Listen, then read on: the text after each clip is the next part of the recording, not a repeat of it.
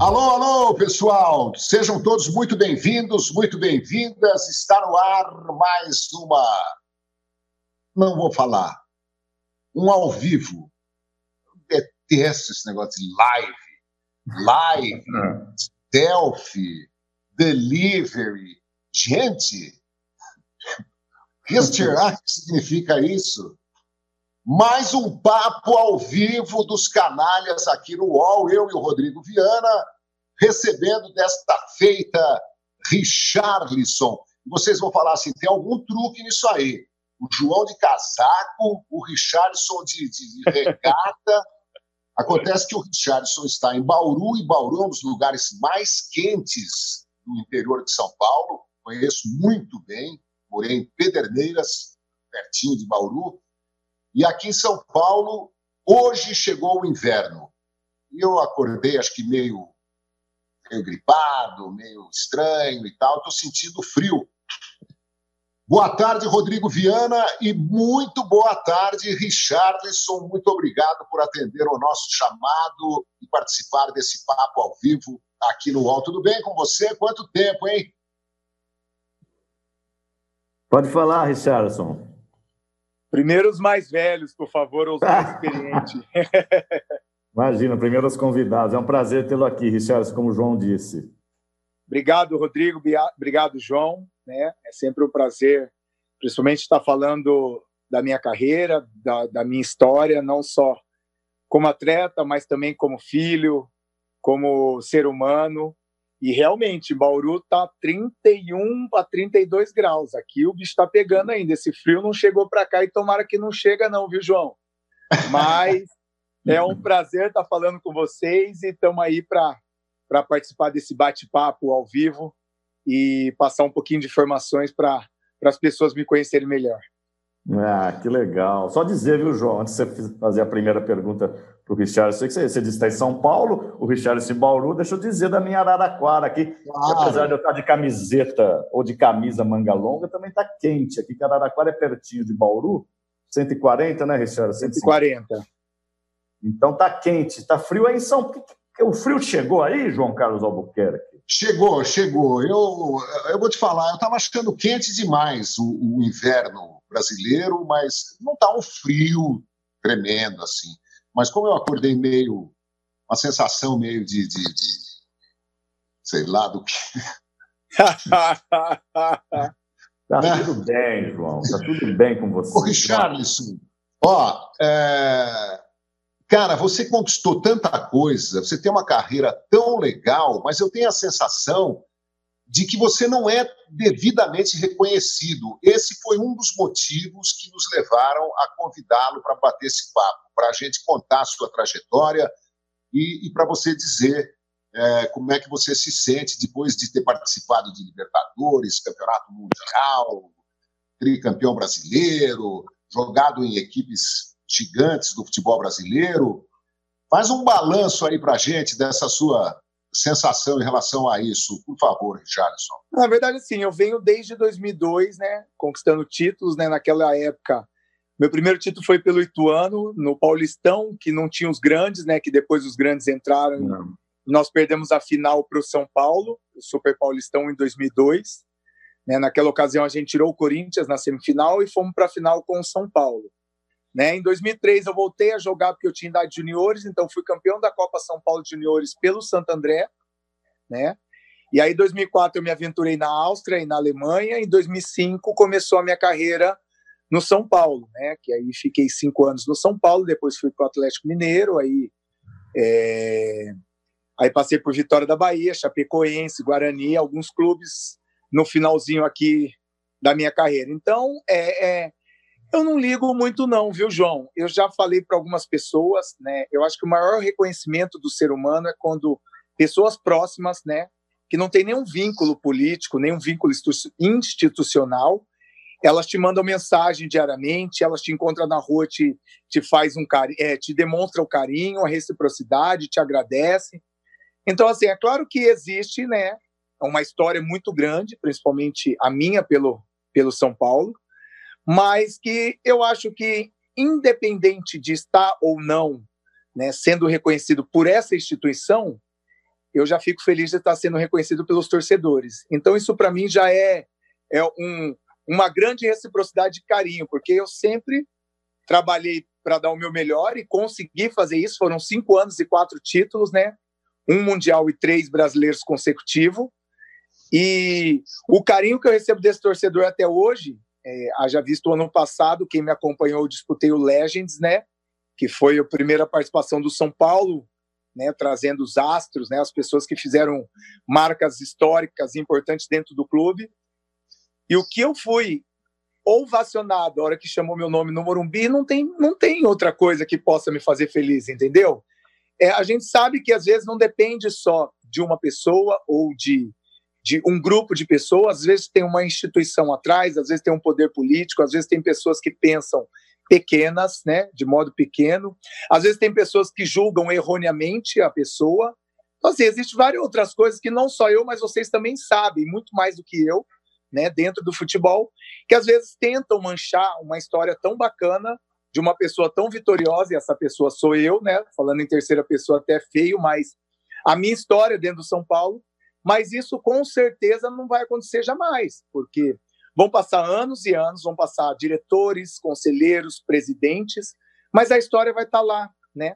O São Paulo vai fazer 300 anos e em 2005 vai estar lá, campeão mundial, Richarlison, 2006, 7, 8, campeão brasileiro consecutivo, Richardson. Então, isso ninguém pode apagar. Eles podem, de certa forma, minimizar ou diminuir daquilo que eles acharem melhor, mas apagar jamais. Então, eu não me preocupo com isso, não. Na verdade, eu sou muito grato a todos aqueles, principalmente ao Marcelo Portugal, ao Juvenal, que foram as pessoas que me contrataram na época, e toda a comissão técnica que me deu a oportunidade de apresentar o meu trabalho dentro do São Paulo.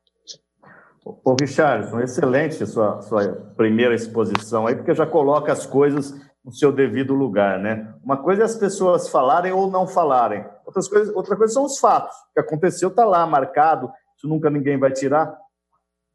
Na semana passada a gente entrevistou o Vampeta na última quinta-feira. Eu estava batendo papo com o João aqui fora do ar, antes da gente entrar ao vivo. O João, o João se recordou, parece que o Vampeta deu uma declaração é, há um tempo atrás, pô, o São Paulo foi injusto com o Richardson, teria colocado ele na, na calçada da fama, mais ou menos isso que o, que o Vampeta falou, né, João? Que você ouviu também? Você está lembrado? O João está ajeitando o grande celular dele lá, né, Johnny? Está ouvindo, João? Acho que o João perdeu o áudio, mas a gente pode continuar aqui que ele já vai recuperar. Richardson, mas ele dizia isso. Eu não sei qual a tua relação, se tem amizade ou não com o Vampeta, mas me parece não, que ele tem muito... declaração. É, eu tenho muito respeito pelo, pelo Vampeta, assim, não somos amigos próximos, mas eu já é, escutei várias declarações deles, até declaração meio sarrista, que é o jeitão do Vampeta, né, de, é, de tirador de sarro, mas sempre muito respeitador. Né? Eu não vi e nem ouvi essa declaração dele. É, é, primeiro a gente tem que saber qual foi o critério que essas pessoas usaram, né, para colocar esses esses ídolos, vamos dizer assim, né, na calçada da fama. Se for por questão de título, realmente é, eu, eu, teria. Acho, eu acho que o João caiu lá, porque eu ouvi um barulho, mas continua, Richard. Se for por questão de títulos, realmente eu teria que estar nessa calçada de fama, da fama. Se for por questão é, de importância para os conselheiros ou para os diretores, aí eu já não posso falar por mim, né? Aí cada um julga da forma que quer e expõe a sua a sua ideia ou o seu pensamento e realmente eu acho que deve ter sido, deve ter sido isso que aconteceu. E realmente é, eu volto a falar, como o João já me perguntou, né, sobre essa questão, eu falo que também de forma nenhuma eu fico chateado. É claro que é, algumas pessoas me questionam, perguntam, né, designam falam, enfim, todas as formas de, de repulsa, né? Às vezes tem. E eu costumo dizer que a minha reciprocidade para o torcedor São Paulino é eu estar recebendo carinho sempre deles, né? Dos verdadeiros, das, daqueles que, que vai no estádio, daqueles que muitas vezes pai de família que não tem dinheiro para comprar o leite do filho no outro dia, mas foi me acompanhar no jogo no domingo e vibrou quando eu ganhei e ficou triste quando eu perdi. Então, é essas pessoas que eu tenho que devolver o meu carinho, né? As demais que me julgam sem me conhecer ou que falam da minha pessoa sem me conhecer, eu acho que não merece nem um mínimo de respeito, né? Então, assim, é, a gente caminha aprendendo com a vida, mas acima de tudo, é, tendo respeito pelo próximo. Tá ótimo. O João já volta, ele deu uma caidinha, que é normal. Outro dia eu falei aqui que eu estava assistindo a Globo, o Galvão Bueno caiu, por que, que a gente não pode cair?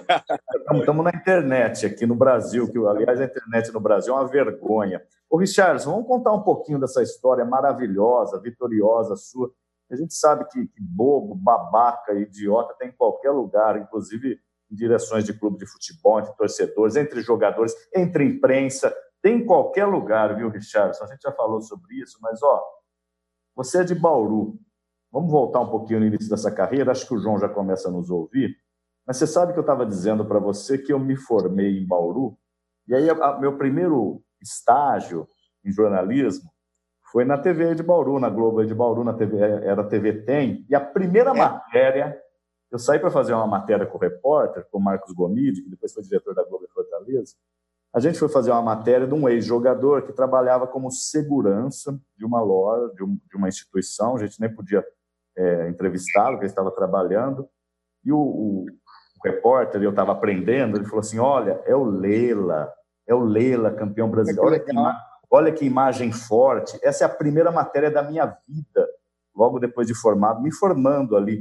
Era teu pai parando de jogar, você pode até confirmar isso, ele estava trabalhando como segurança eu não me recordo onde, mas isso ficou gravado, porque aí depois nós buscamos o arquivo do Campeonato Brasileiro, dele destaque do Curitiba.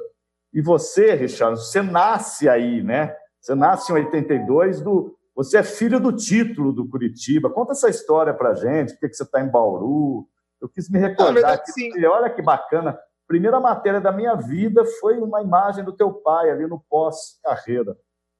É, na verdade, primeiro a gente tem que salientar e, e dizer que na época que meu pai jogou, o futebol ele não era tão vistoso lucramente, né, na, na parte de lucros, né. Então, assim, a gente viveu bem, né, enquanto meu pai jogou em, em, clubes grandes, meu pai jogou no Fluminense, jogou no Curitiba, jogou na Inter de Limeira. O interior era muito forte naquela época, diga-se de passagem. Então, meu pai jogou no Noroeste, meu pai foi para Bento Gonçalves, meu pai foi para Udinese na Itália, foi para o Standard da Bélgica. Enquanto ele esteve em grandes clubes, né, a gente teve uma vida muito boa. Graças a Deus conseguimos é, manter um, um patamar legal. Mesmo assim, a gente morava aqui, né, no bairro que chama Beija-Flor, e quem é bauruense conhece, né, sabe que é um bairro normal, de classe média, média, baixa, às vezes, né, não é um lugar de classe média alta, né, então, enfim. A gente passou por uma, uma série de dificuldades enquanto meu pai estava nessa transição de término, né, de carreira, e eu e meu irmão, começo de carreira. Então foi muito difícil, né? Eu contei essa história um dia numa live que eu tinha que caminhar 28 quilômetros a pé para eu treinar aqui em Bauru. Era 14 para ir, 14 para voltar, porque eu não tinha passe escolar na época. Meu pai não estava mais nas condições de dar um passe escolar. Dar um passe escolar para gente, né? Passe de ônibus, essas coisas, era tirar comida de casa. Então ele precisava colocar comida dentro de casa, que foi nessa, lembrando, foi na transição da parada do meu pai para o início meu e do meu irmão. Então, essa fase foi um pouco difícil para a gente, né? Eu costumo dizer que as pessoas é, é, hoje só conhecem o lado vitorioso, mas as pessoas não conhecem a história do Richardson em si, né? Eu ia para a escola, eu tinha que atravessar um rio, e eu tinha só um tênis, e para não chegar com o tênis molhado, com o pé cheirando chulé, eu tirava o tênis, atravessava o rio, andava descalço, esperava meu pé secar para eu colocar o tênis de novo para chegar na escola direitinho. Então, assim, eu tive alguns percalços no caminho que foram importantes para eu chegar aonde eu cheguei, né? Muitas vezes as pessoas acham que eu virei jogador porque meu pai deu um empurrãozinho. Pelo contrário, meu pai nunca meteu o bedelho na minha carreira nem do meu irmão. Tanto é que quando eu comecei a surgir para o futebol, eu cheguei para o meu pai e perguntei: senhor quer ser meu empresário? Quer tomar conta da minha carreira? E ele, de pronto, imediato, falou: não, eu não sou capaz de fazer isso. Então, assim, você direciona a sua carreira para um profissional porque eu não sou capacitado para fazer isso.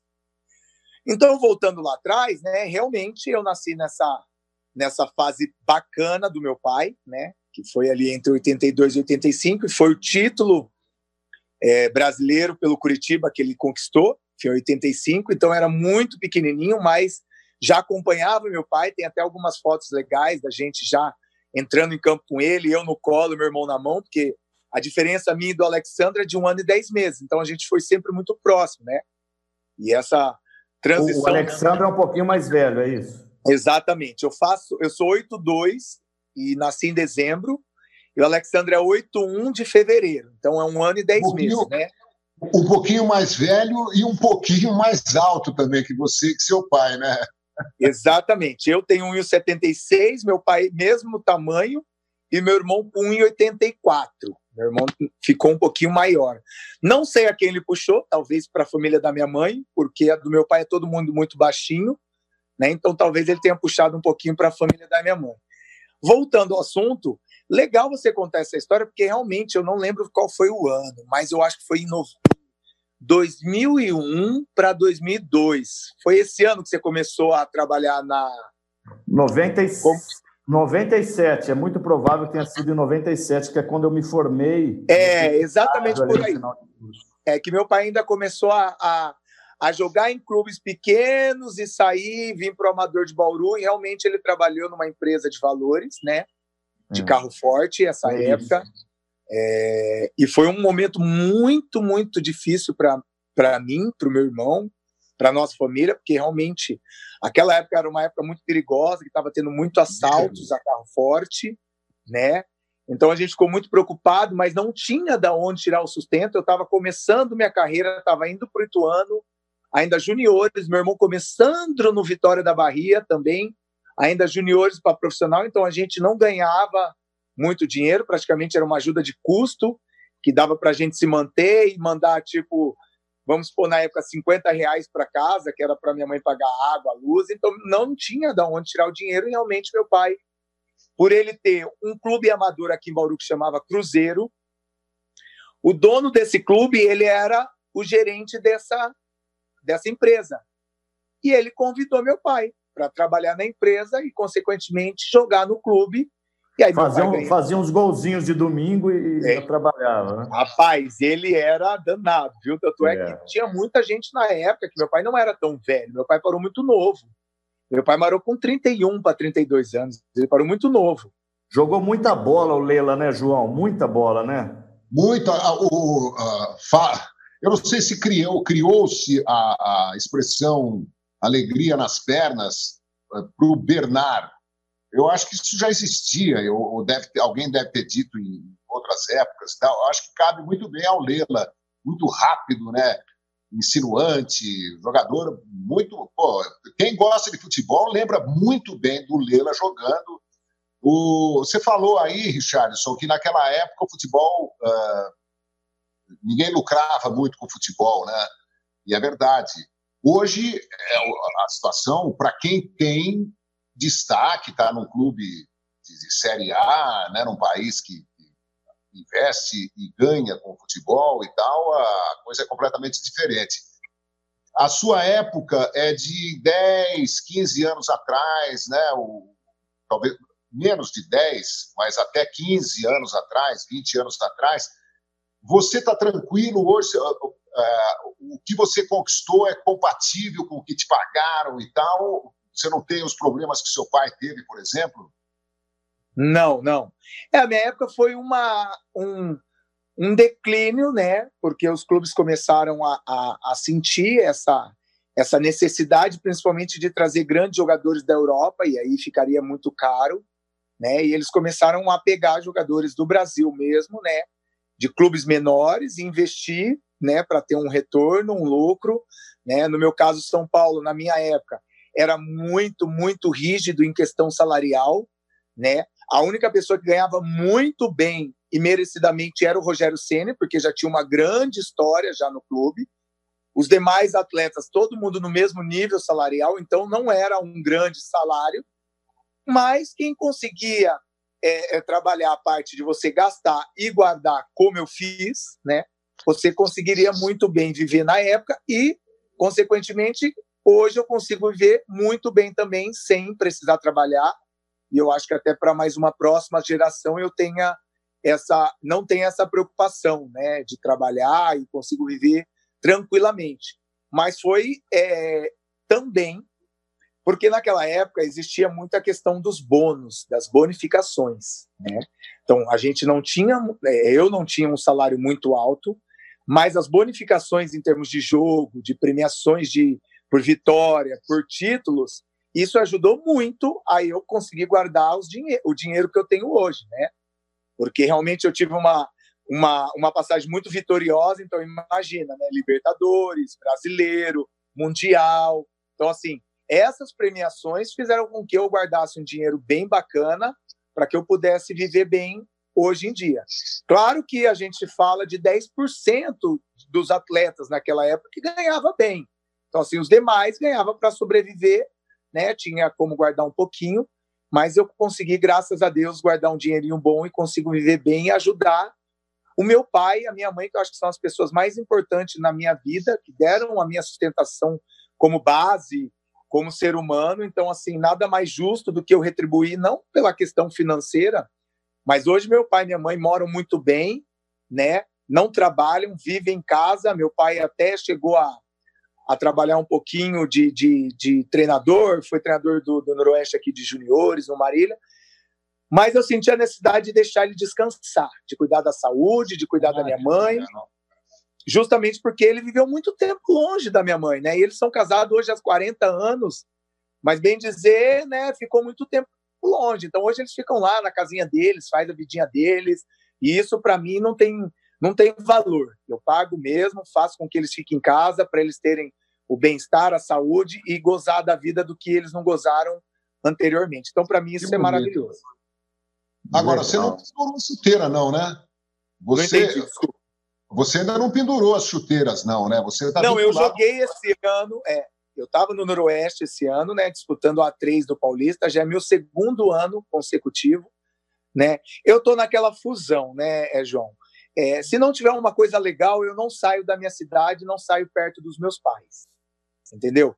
Eu tenho 37 anos, vou fazer 38 esse ano, né?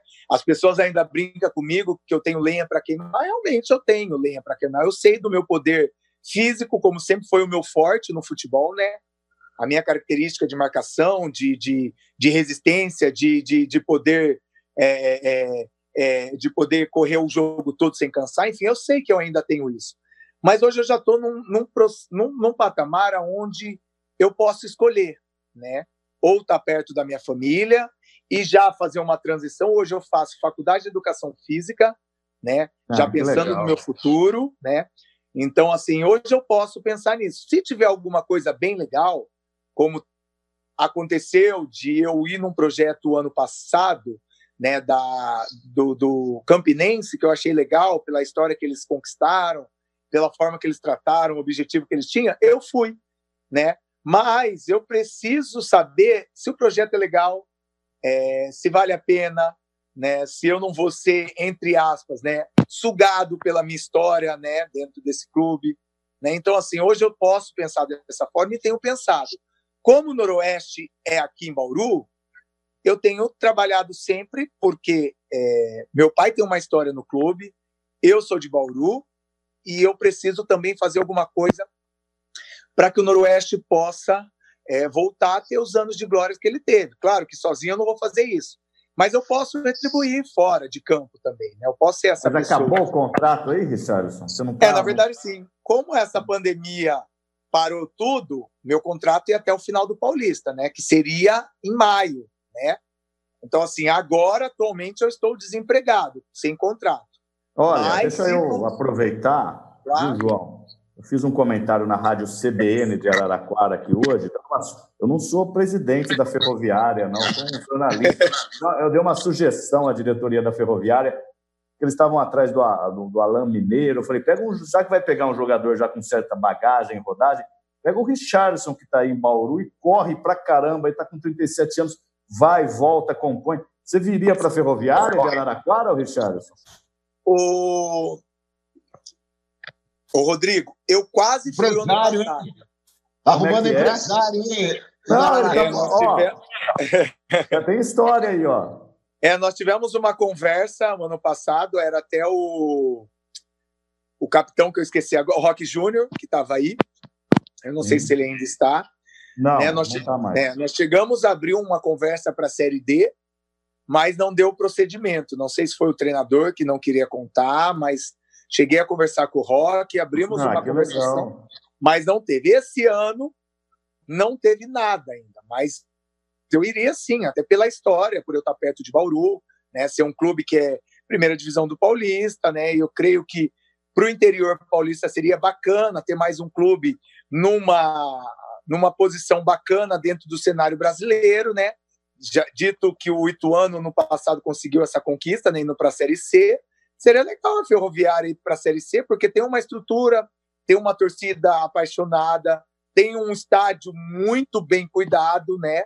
Haja visto que eu vi que esse ano trocou a grama novamente, então, assim, é, tem feito tudo para estar tá nos parâmetros da, do, do, grande, dos grandes clubes brasileiros. Então, assim, claro que eu iria e representaria com toda a força que eu tenho ainda a Ferroviária, sem problema nenhum. Fica a dica, hein, diretoria? Sair, atenção, atenção, diretoria da Ferroviária. Se o negócio sair, não esqueça de dar 10% no mínimo. Né?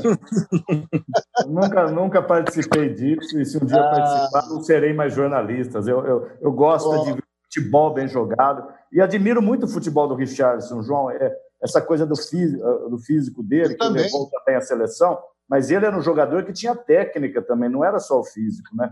Não era o Lela, não era o Lela. Não. Da, Mas... da, da, família, da família, meu pai foi melhor disparado. Tecnicamente, você não, diz, né? Não, tem, é, não tenhamos dúvida disso. É, Filhos, como o João disse, meu pai era meu pai era dificílimo de marcar. Eu conheço umas pessoas que jogaram contra, que assim, né, devido às proporções, né, não vamos aqui querer fazer comparações absurdas, mas dizem que meu pai era com a bola no pé, ele era tipo o Messi carregando a bola, era difícil, ele sabia usar o corpo, ele sabia usar, né, esconder, como a gente brinca no futebol, ele escondia muito bem a bola, né, ele tinha a perninha curta, então era difícil, ele encurvava o corpo aqui, colocava, meu pai é corpo, é, meu pai tem corpão diferente de deu e do meu irmão, né, que meu irmão é mais magrão, eu também sou um pouquinho mais longilíneo, meu pai não, meu pai sempre foi muito touradinho, aquele tourinho assim, tipo, bem, bem, bem fortinho, então era difícil roubar essa bola. Então era muito difícil as pessoas falem, acompanhando por, por vídeo, né, vendo a história dele, realmente era danado meu pai, viu? Você, você acha que ele está vendo essa transmissão, Richardson? Não, porque meu pai não é muito dessa era. Meu pai é bem tradicionalzão, né?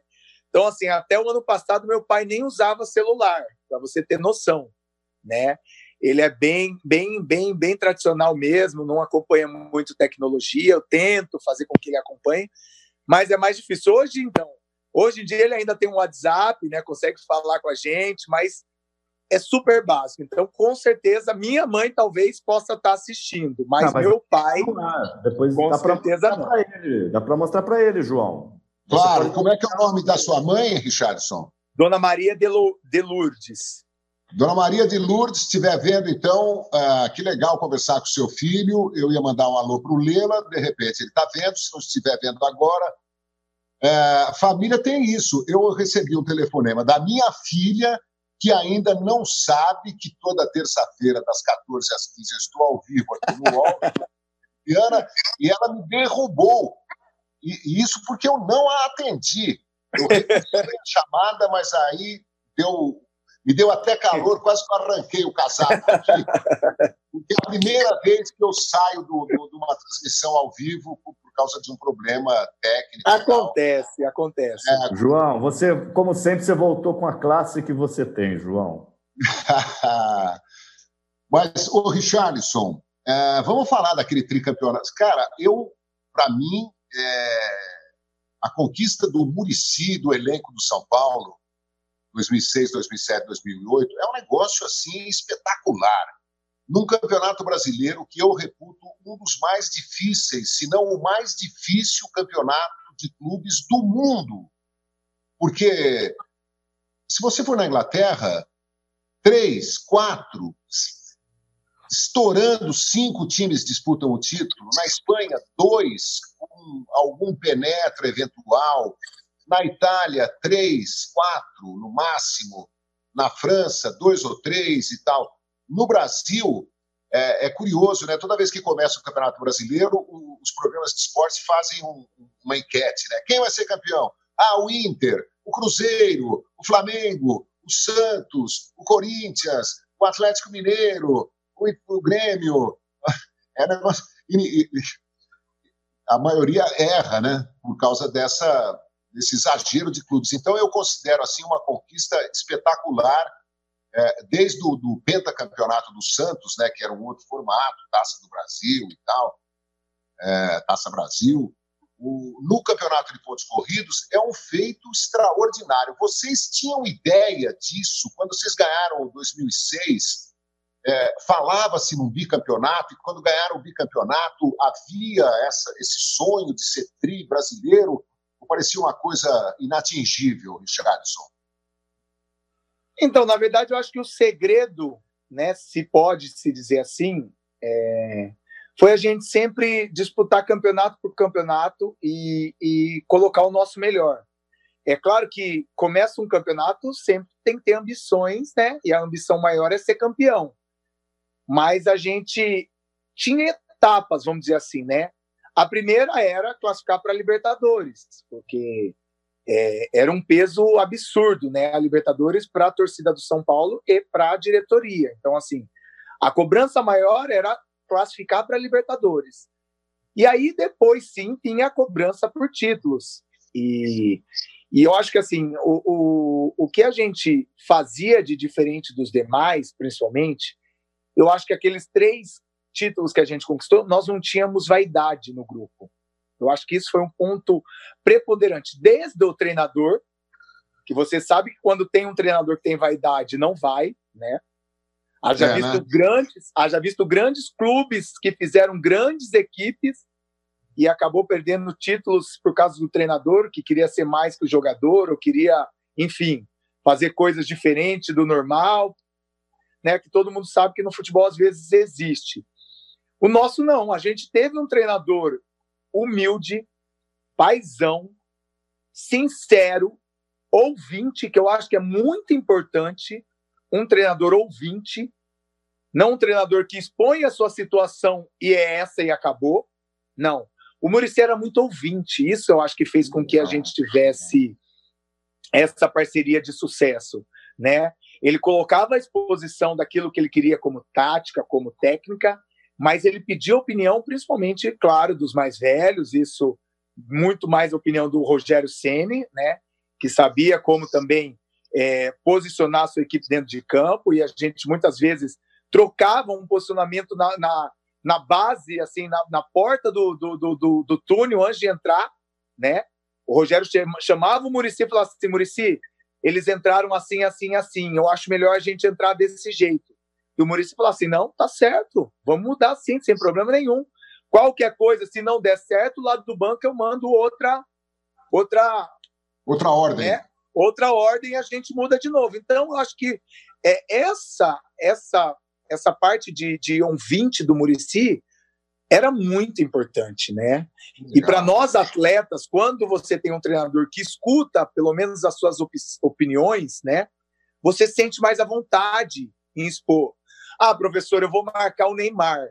Eu não consigo ficar marcando ele de longe. Eu posso fazer uma marcação individual? Pô, o Muricy ia falar, ó, se você se acha melhor para você assim, se é melhor, pode fazer, sem problema nenhum. Então, assim, isso eu acho que era legal do nosso time e era o diferencial, sabe? Não tinha aquela coisa, é isso, isso e pronto, acabou. No vestiário eu troco. Não, não tinha isso, sabe? A gente muitas vezes ia na, na, na, na beira do campo falava, Murici, fulano tá jogando num falso 4-4-2, não tá encaixando, vamos mudar para cá? Ele chegava e falava assim, peraí, dava cinco minutos, eles chamavam outro lá na beira, muda para isso, entendeu? Então, tipo assim, essa facilidade que a gente tinha de de conversa com o Murici, eu acho que, claro, né, entre grandes profissionais que a gente tinha, né, como eu disse, não tinha vaidade, era um elenco que eu acho que, que tinha grandes atletas, mas ninguém queria ser maior que ninguém, a gente era coeso, né, era um grupo realmente, né, Isso que eu faço, isso que eu falo que faz a diferença não é é clichê no futebol, né? Porque muita gente a pessoa fala, ah, fizemos uma família. Todo time faz uma família, né? Todo grupo. família que só briga, né? Exatamente. Mas a nossa também brigava, né? Mas a gente brigava de uma forma respeitosa. Então, essa talvez seria a diferença, né?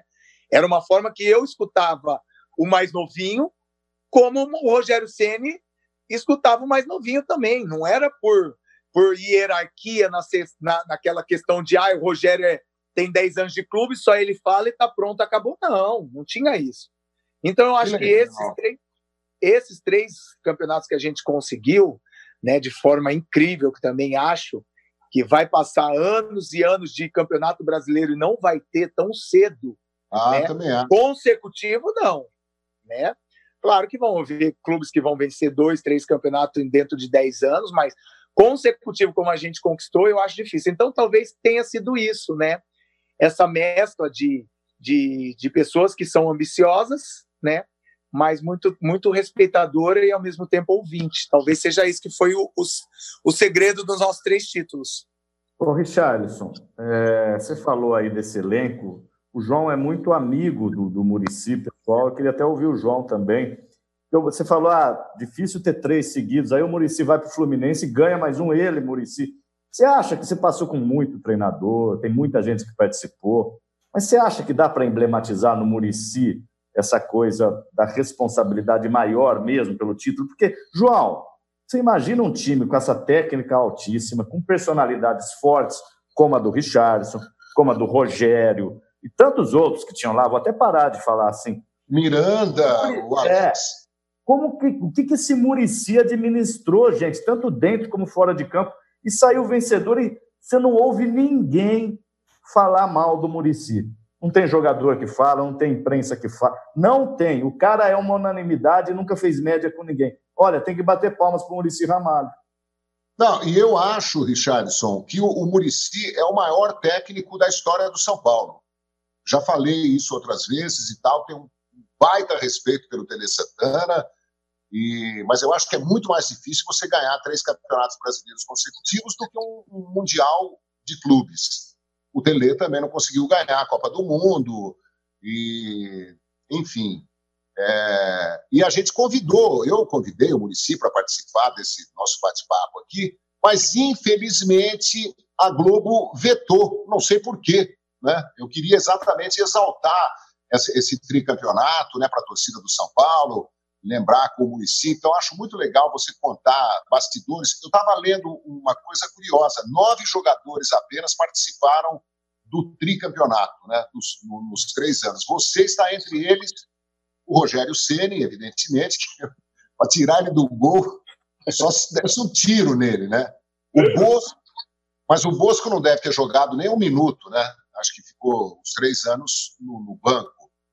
Você, o Bosco, o Rogério, o Reasco, o Miranda, o Alex Silva. E acho que faltam aí dois ou três. É, eu também não lembro quem não, mas o Hernanes, o Hernanes, talvez. Mas já tem seleção aí, né? Hum. Eu é. acho que o Hernanes, deixa eu ver. O Hernanes estava em 2006, eu não sei se o Hernanes chegou em 2006. É, eu, eu, vou ver se eu acho aqui, pra, mas pode, pode, Pode continuar falando, que eu sei que a torcida do São Paulo está adorando essa conversa.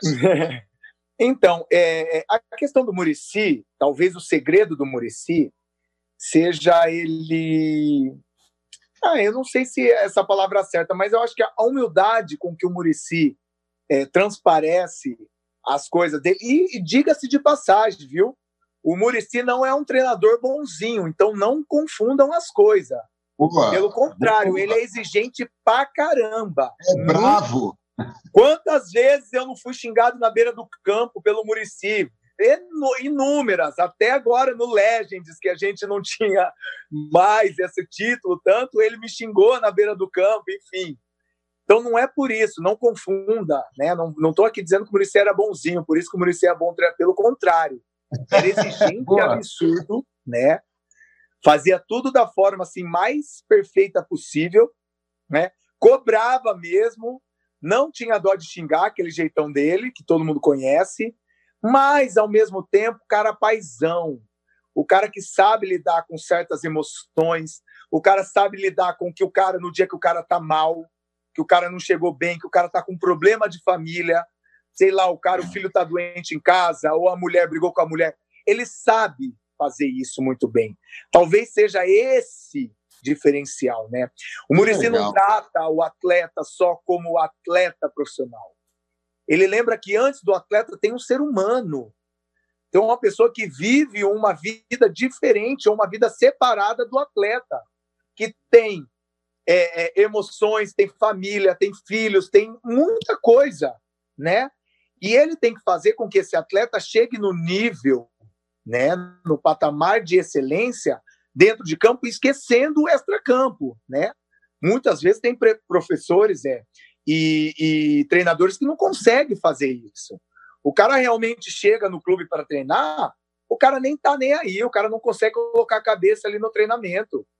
Porque lá fora o filho tá doente, como eu disse, ou brigou com a mulher, não dormiu direito, enfim, né? Ou tá voltando de uma lesão importante, tá com medo, e o Murici conseguia fazer isso com maestria. Então talvez seja esses um. O, o Richarlison, falam muito que o Tele é, corrigia exaustivamente fundamentos, né?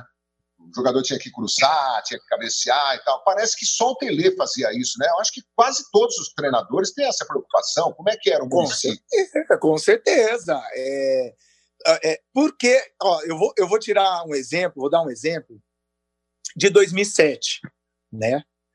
2007, é, nós tomamos 13 gols Impressionante. Tomamos um pouquinho mais, porque nós somos campeão faltando cinco rodadas, né? Ainda tinham cinco rodadas. Aí, como já tinha sido campeão, meio que largou, né? Aí tomamos, fomos para 19. Mas até o título eram 13 gols em 33 rodadas. Impressionante. Por quê? Zero, zero no começo do ano, é, é. no começo do ano, a gente tinha tomado vinha tomando muitos gols de bola parada. O que, que o Murici fez? Começou a treinar exaustivamente essa bola parada. Não só defensivamente, como ofensivamente. E aí o que aconteceu? Nós ficamos numa defesa de bola parada impressionante. Mas não passava nem pensamento naquela época, ali na área. Por quê? Porque a gente treinava exaustivamente. Então, assim, é, é, essa exaustão fazia com que a gente colocava em prática na hora do jogo de forma perfeita. Não tinha Legal. defeito. E a, gente tra e a gente traçou uma meta que é o seguinte: antigamente a gente marcava individual e não estava dando certo, né? Ou escapava um jogador, ou trombava, ou a pessoa ficava dispersa, enfim. Aí nós começamos a marcar por zona, né? Montamos um esquema por zona e não começamos mais a tomar gol. Treinavam mais de uma hora de bola parada, mais de uma hora, exaustivamente. E ai do time em reserva fazer o gol no treinamento. Ficava ali até, até eles nem cabecearem. O Murici não gostava nem que o time reserva cabeceava a bola. Oh. Nosso time, é, nosso time, o, o considerado titular, tinha que cabecear todas, o reserva não podia tocar na bola. Então, assim, é, o, que, que, o que, que isso é, é, demonstra para mim? Que a repetição, ela te leva à perfeição. Claro. Oh, espero, que o Muricy, você... eu espero que o Murici esteja vendo. Murici, tomara que você esteja assistindo essa. Deixa eu só interromper para dizer aqui que o torcedor claro. São Paulo é curioso. Eu achei a lista aqui dos nove. É 45 jogadores estiveram em pelo menos um dos três títulos do tricampeonato São Paulino. Só nove participaram das três conquistas: Rogério Ceni, André Dias, Alex Silva, Miranda, Júnior, Aloísio, Richarlison, Bosco e Reasco. Não tem o Hernanes como você é, tá eu acho que o Hernanes não estava em 2006, em ele 2006, não estava, chegou em 2007. É. Ah, é o Júnior. O Júnior é uma história até engraçada, que o Júnior, ele encerrar o contrato dele em 2007, né? Em 2007 eu já estava jogando, já estava jogando Jorge Wagner e o Júnior realmente estava quase parando. Só que quando eu vi, quando eu fui para o São Paulo em 2005, quem me ligou foi o Júnior. O Júnior, lateral esquerdo, me ligou e falou: Ô, Richard, tudo bem? É o Júnior aqui, tá, não sei o que, não sei o que lá. Viu? A diretoria pediu para eu entrar em contato com você, tá? Eles estão querendo te contratar. Pô, vem para cá, o clube é assim, assim, assim, assim, assim. Resumidamente, né? Foi uma pessoa que eu já tinha uma admiração absurda, porque além de eu jogar de meia esquerda, eu jogava de lateral. E o Júnior, para mim, era um dos grandes laterais da época. Porque Jogava muito. Eu, eu na conquista da, do Palmeiras, então, tipo, né, já tinha essa essa admiração só dele, do Serginho, enfim, de grandes laterais, Roberto Carlos. E eu falei, caramba, o Júnior tá me ligando, nossa. E em 2008, acabava, em 2007, acabava o contrato do Júnior. E eu já estava jogando, já estava jogando o Jorge, o Júnior César já tinha chego, o Lúcio já tinha chego, então tinha muitos laterais esquerdos de qualidade.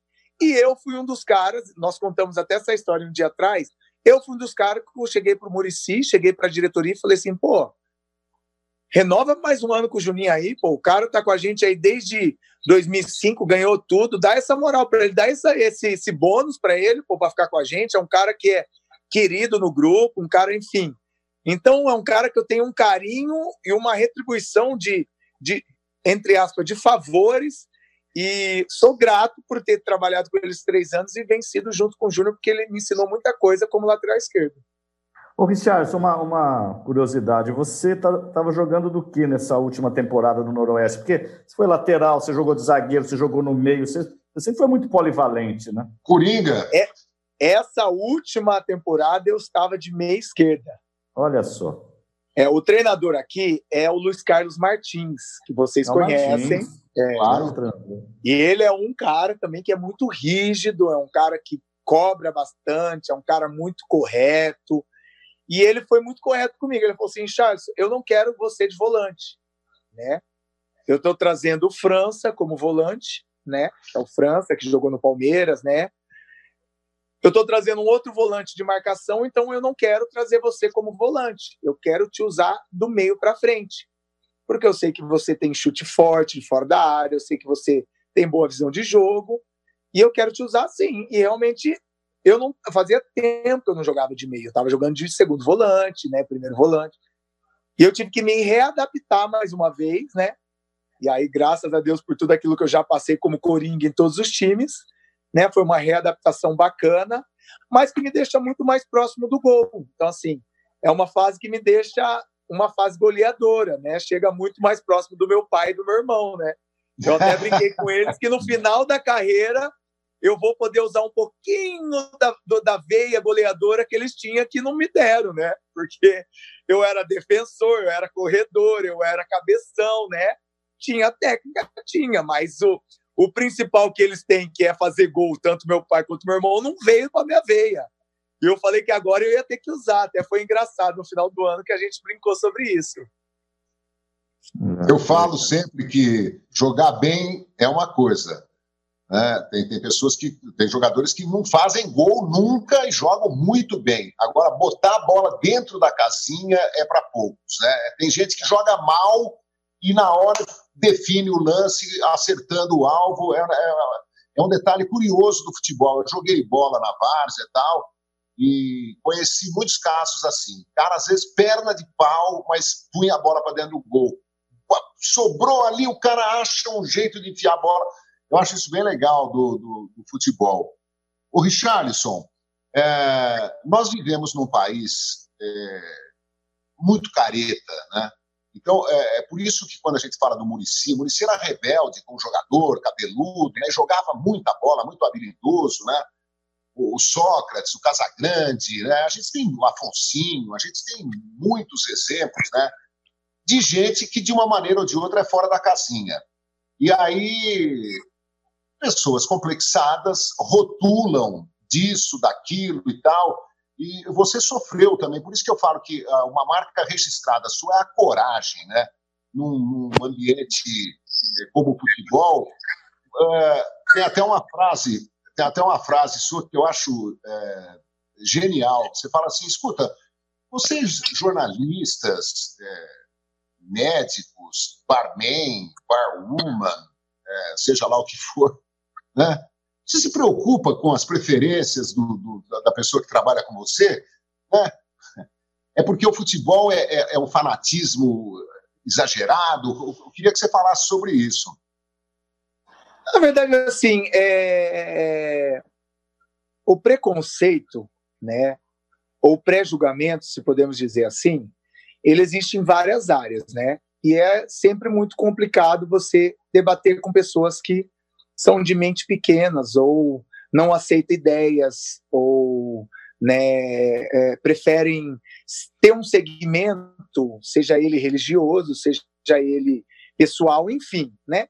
Inúmeras coisas que a gente pode. É, seja ele babaca, né? É, é enumerar aqui, colocar e, e não vai mudar, sabe? Eu sempre digo uma coisa, né? A partir do momento que você não respeita o limite do outro, você está sendo desrespeitoso, né? E a partir do momento que você julga alguém, seja de qualquer forma, você está desrespeitando a outra pessoa. Você está depreciando, você está. Eu costumo dizer assim: você não precisa aceitar aquilo que você não gosta, mas você precisa respeitar, né? E quando as pessoas não respeitam, elas acabam fazendo é, é, é essas coisas, né? De forma é, grosseira, de forma babaca, de forma é, julgadora. Mas passaram, chegaram a passar do desrespeito para alguma agressão, alguma coisa mais violenta com você? Não, né? Eu nunca tive, né? Graças a Deus, é, nem minha família, que era a minha maior preocupação, né? Eram meus pais e principalmente meu irmão, né? Por também estar no mesmo ambiente que, que eu, né?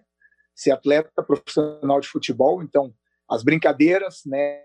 Enfim, graças a Deus e graças eu acho que a minha forma de lidar com isso, eu fui sempre muito respeitado, né?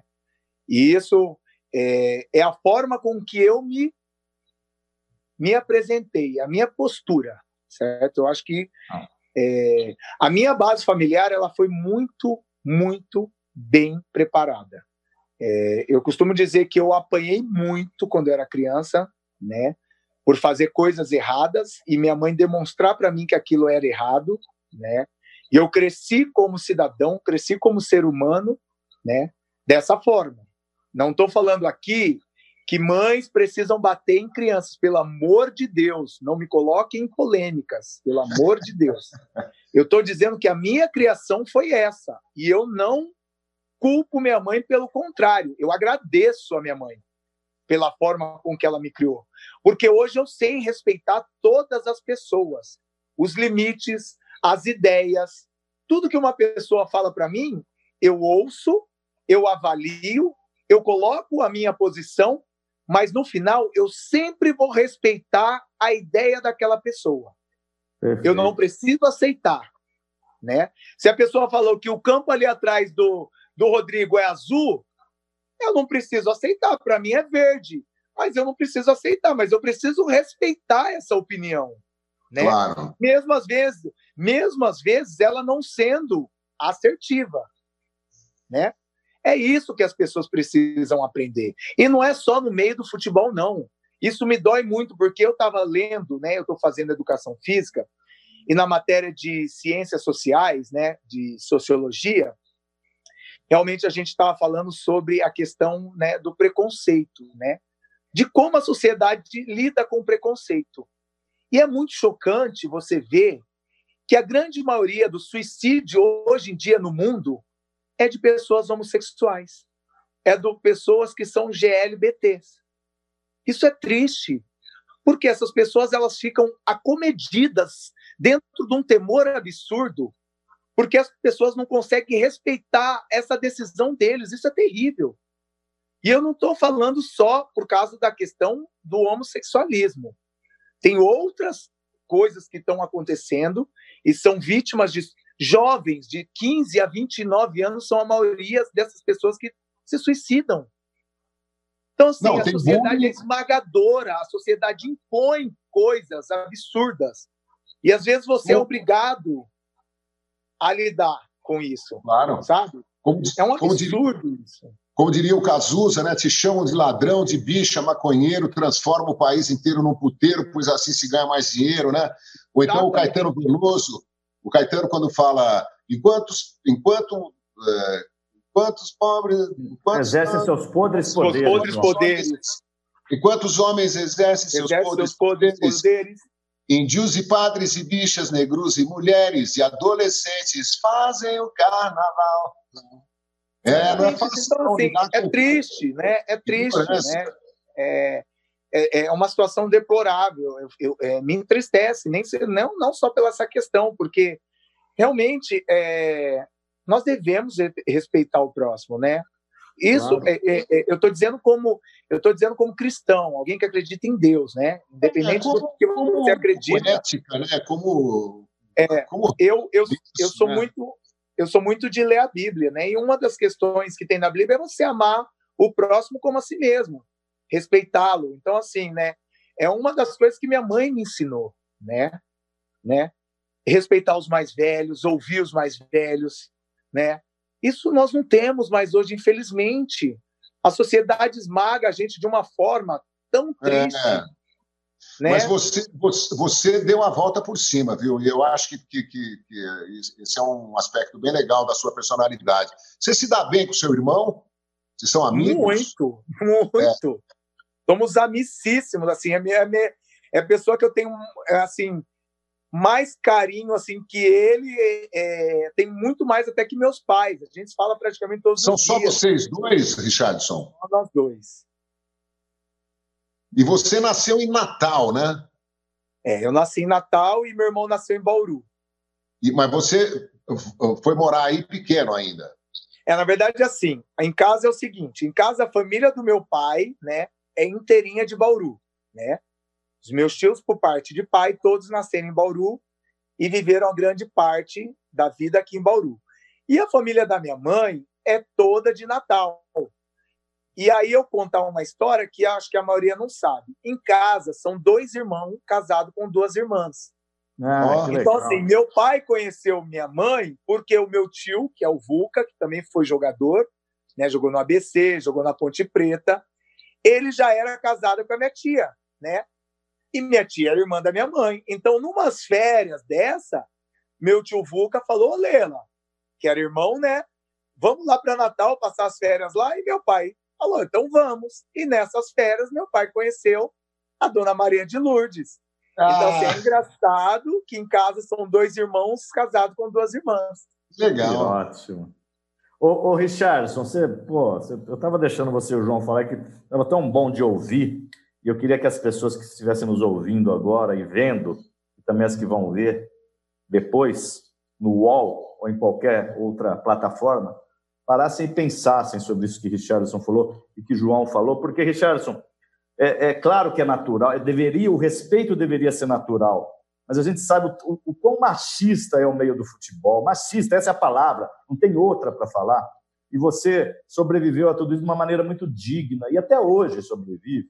Agora, não só, como você mesmo disse, não só no futebol, né? A gente está passando essa, essa pandemia do corona no planeta inteiro. Eu não quero pedir opinião sobre lado A, lado B político aqui, mas eu queria ouvir você sobre tudo isso, essa questão de gente que fala assim: não, não isola, não, vai lá, vamos fazer festa, isso daí não é nada. É, é sabe, me parece uma coisa muito parecida com esses ambientes machistas, homofóbicos, é, racistas, porque parece que você vê uma realidade e, e ela está ali, a olho nu, e você não quer enxergar ela. É um negacionismo. Rodrigo, Rodrigo, não sei se você viu o que aconteceu com o Campeonato Catarinense, né? Foi interrompido de novo, porque a, é, todo mais mundo de, pegou lá.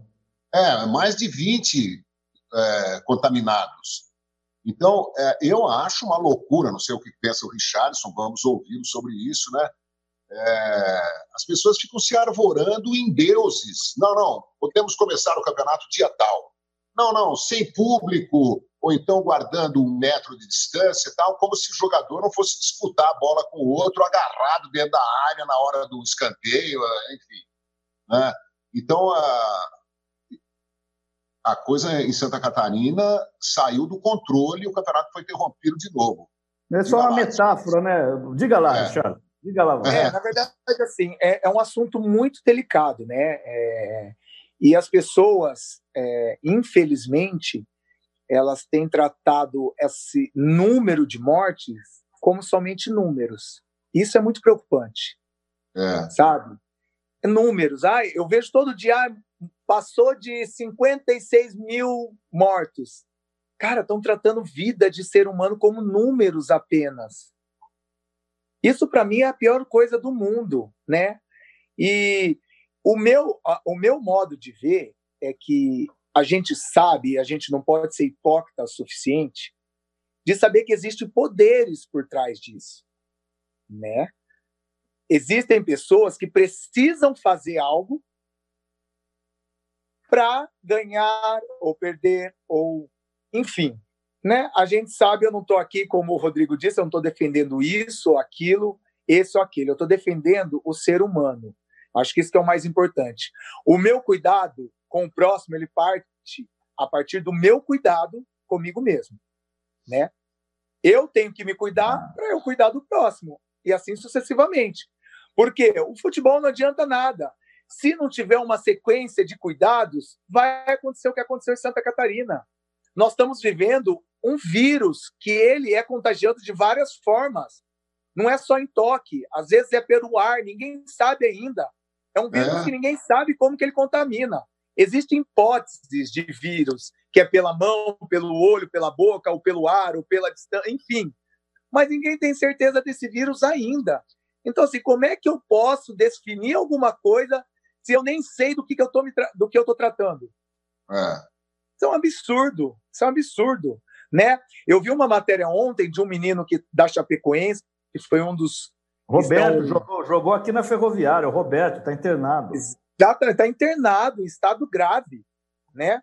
E aí, como é que esse cara chega para a Chapecoense e fala, eu não vou? É. É dramático. Eu não vou, é eu não vou. E quem vai eu... arcar? Você viu o que é. aconteceu? É. Que falaram que eu não sei qual foi o cantor, né? Saindo um pouco de futebol, que ele teve a Covid, né, o, o coronavírus, e ele teve sequelas na voz. Quem diz para mim, quem me afirma que um jogador não pode ter sequelas após claro. ter se contaminado? Pois é. Então não é muito sabe, sério, gente. A gente está. Se uma pessoa curada ela pode transmitir, durante quanto tempo ela pode transmitir para outra? Não se sabe se nada ainda. Não se sabe, é um inimigo invisível, uma São coisa hipóteses, sabe o que acontece?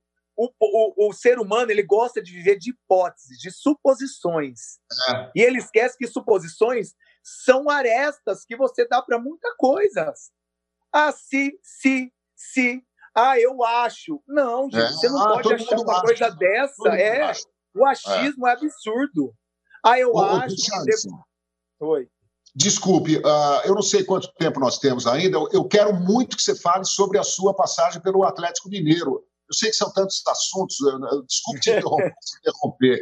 É, mas nós temos, temos, mais uns 10 minutinhos só, pessoal do é. estamos ao vivo. Vamos lá. É, realmente, realmente foi um, um vamos dizer assim, é, um momento bem complicado da minha carreira, porque eu tive que fazer uma decisão, assim, é, que ninguém imaginaria que eu fizesse, né? Todo mundo falou, poxa, né? O Richardson saindo do São Paulo, naquela época, em 2010, eu tinha inúmeras propostas, tanto do Brasil como fora do Brasil, Europa, né? E eu comprei a ideia de um projeto do Atlético Mineiro, onde ninguém imaginou que eu faria isso, né? Muita gente se cogitou ir para o Fluminense, que o Murici estava, né, é, para fora do país, e eu comprei o projeto do Atlético, né? Alguma coisa me dizia que eu tinha que ir para lá, né? Eu, e eu fui. E realmente era foi uma aposta. Oi? Quem era o treinador? Não, no Atlético era o Dorival Júnior. Dorival Júnior. No, o Murici estava no Fluminense essa época. Não, e queria me levar.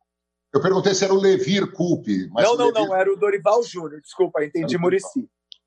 É, o Dorival, era o Dorival depois sai para Santos. Isso. Dorival, diga-se de passagem, Dorival é, ele é um discípulo do Murici, Dorival daqui de Araraquara, meu amigo pessoal. Ele, você sabe, João, o, o que o Dorival gosta do Murici é um absurdo. Ele foi assistente do Murici no Figueirense no início de carreira. Continue, Richard. Outro cara que também eu tenho um, um carinho enorme, né? Não só pelo profissional que ele é, mas ah, pela Grande forma com que ele lida com, com o ser humano, com a, enfim. Eu tive, uma, eu tive uma coisa muito boa na minha carreira, graças a Deus, que foi trabalhar com grandes treinadores, mas acima de tudo, grandes seres humanos, né? Então, isso assim, eu não tenho o que reclamar. E aí eu fiquei quatro anos no Atlético, né? A primeiro ano a gente não teve muita muito êxito, foi 2011, né? Brigamos para não cair. Em 2012 chegou aquela leva de grandes atletas, Jô, Ronaldinho, Guilherme, Josué, Gilberto Silva, meu irmão foi, é... nossa, grandes atletas, né? Hever, é, Vitor, né? Chegaram grandes atletas e nós fizemos um grande campeonato brasileiro. Só não fomos campeões porque o Murici roubou o nosso título, vamos dizer assim, em 2012, né? E fomos vice-campeão, né? E tivemos a oportunidade de novamente. Né? É, e tivemos novamente a oportunidade de disputar o campeonato da Libertadores que o Atlético não disputava muito an muitos anos. E eu tive a felicidade de um grande plantel, claro, que a gente teve inúmeras vezes que foi sorte, claro, a competência ela também, ela vem atrelada à sorte, mas tivemos uma competência de ir para a final da Libertadores, ser campeão da Libertadores em 2013, e depois de 42 anos o Atlético conseguiu um título de expressão não só nacional, mas internacional. Então, para mim, foi um privilégio, mais uma vez, estar marcado na história de um grande clube com uma grande conquista. Ô, Richardson, é, a gente está encaminhando essa entrevista para os finalmente, se aqui existe essa expressão. João Carlos Albuquerque vai fechá-la, como sempre, mas eu quero é, já te agradecer de antemão, dizer que todo, todo o lugar que você passou, você foi vencedor, mas principalmente na vida, na relação. Muita gente fala: ah, o Richardson não vai dar entrevista, o Richardson não vai falar. Ah, como você conseguiu uma entrevista com o Richardson? Nada, eu liguei para o Richardson. Oi, tudo bem? Prazer, meu nome é Rodrigo. Sabe, o respeito se dá é, é, é na conversa, né? as pessoas percebem. Então, Richardson, eu queria muito te agradecer e dizer que você é um cara importante, é uma voz importante para o futebol, para a sociedade, você é um cara que não se esconde, também não vai buscar polêmica pela polêmica, mas também não se esconde da resposta. Então, eu acho que essa clareza falta muito hoje em dia, né? E como você ganhou tudo que você disputou dentro de campo, é legal você falar, é legal você falar, porque valida, né? Você é um vencedor que fala. Então, eu estou só fazendo essa, essa discurseira minha aqui para te agradecer, cara, porque muito obrigado. E nos tem aqui os canalhas à disposição. O João, o João vai fechar mais brilhantemente ainda, você verá. É, mas eu queria te agradecer, viu? Obrigado, obrigado ah. pelo convite. Eu queria só salientar uma coisa, né? É, às vezes eu não faço as entrevistas, né? E, e fico muito chateado, a grande maioria das vezes, porque as pessoas elas querem é, muito mais falar sobre as polêmicas do que as minhas vitórias.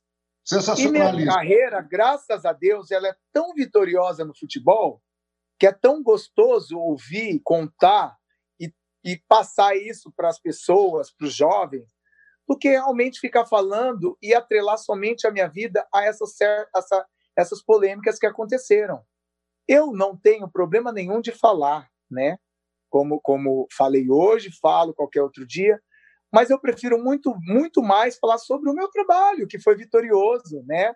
Então, assim, é muito mais prazeroso isso, e deixar que as coisas aconteçam, fluem a conversa naturalmente, e é natural, porque na minha vida aconteceu, eu não me escondo disso, falar das polêmicas, mas não tratar uma entrevista única, exclusivamente pautada nessas polêmicas. Ah, isso é muito chato. Isso, sabe? E eu falei para vocês, falei para o Rodrigo, né, sobre a questão da, da forma com que o, o, o, editor de vocês apresentou a entrevista. Fiquei muito chateado, não gostei. E, e ele depois colocou, corrigimos, né, Rick? É, ele já se corrigiu, já, já desculpei, só estou colocando arestas, né? Legal falar isso, porque realmente não. Ele colocou coisas que nem eu sabia. Que ele falou que em 2012 teve um clube que queria me contratar, um clube grande, e eu não fui aceito por causa das torcidas. Eu não soube disso. Da onde ele tirou isso? Então, às vezes, as pessoas se atrelam tanto a esse tipo de polêmica, porque realmente a gente vai voltar a falar do país onde a gente vive, das coisas que dão é, importâncias maiores, e eu sei como que é isso, mas em, eu tenho o direito de escolha. E eu sempre vou escolher aquilo que é bom para mim. Então, assim, eu fiquei chateado, mas vocês me reapresentaram e realmente foi legal estar falando com vocês e agradeço pelo espaço, com certeza. Farei novas entrevistas sem problema nenhum. Ah, que legal. Richardson, então você arrumou dois novos amigos aqui, muito legal conversar com você, um grande abraço. Queria saber a última curiosidade: quantos gols você já fez na sua carreira? Não sei ao certo. Ah. Eu, que... eu, não sou de fazer muito gol, mas Mais eu sei menos. que. Mais ou menos. Uns 50. Ah, eu achei que você ia falar uns 5. Não, só no São Paulo eu tenho 13. É verdade, é verdade. Não, eu estou brincando porque você falou que, que o negócio não era botar a bola para dentro do gol. Vixe, mas não tem como. Meu pai tem um monte, meu irmão tem um monte, aí eu não chego nem perto. Muito legal. Então, um grande abraço a você, viu? Você pode ter certeza que vão falar muito sobre esse nosso papo. Até a próxima vez.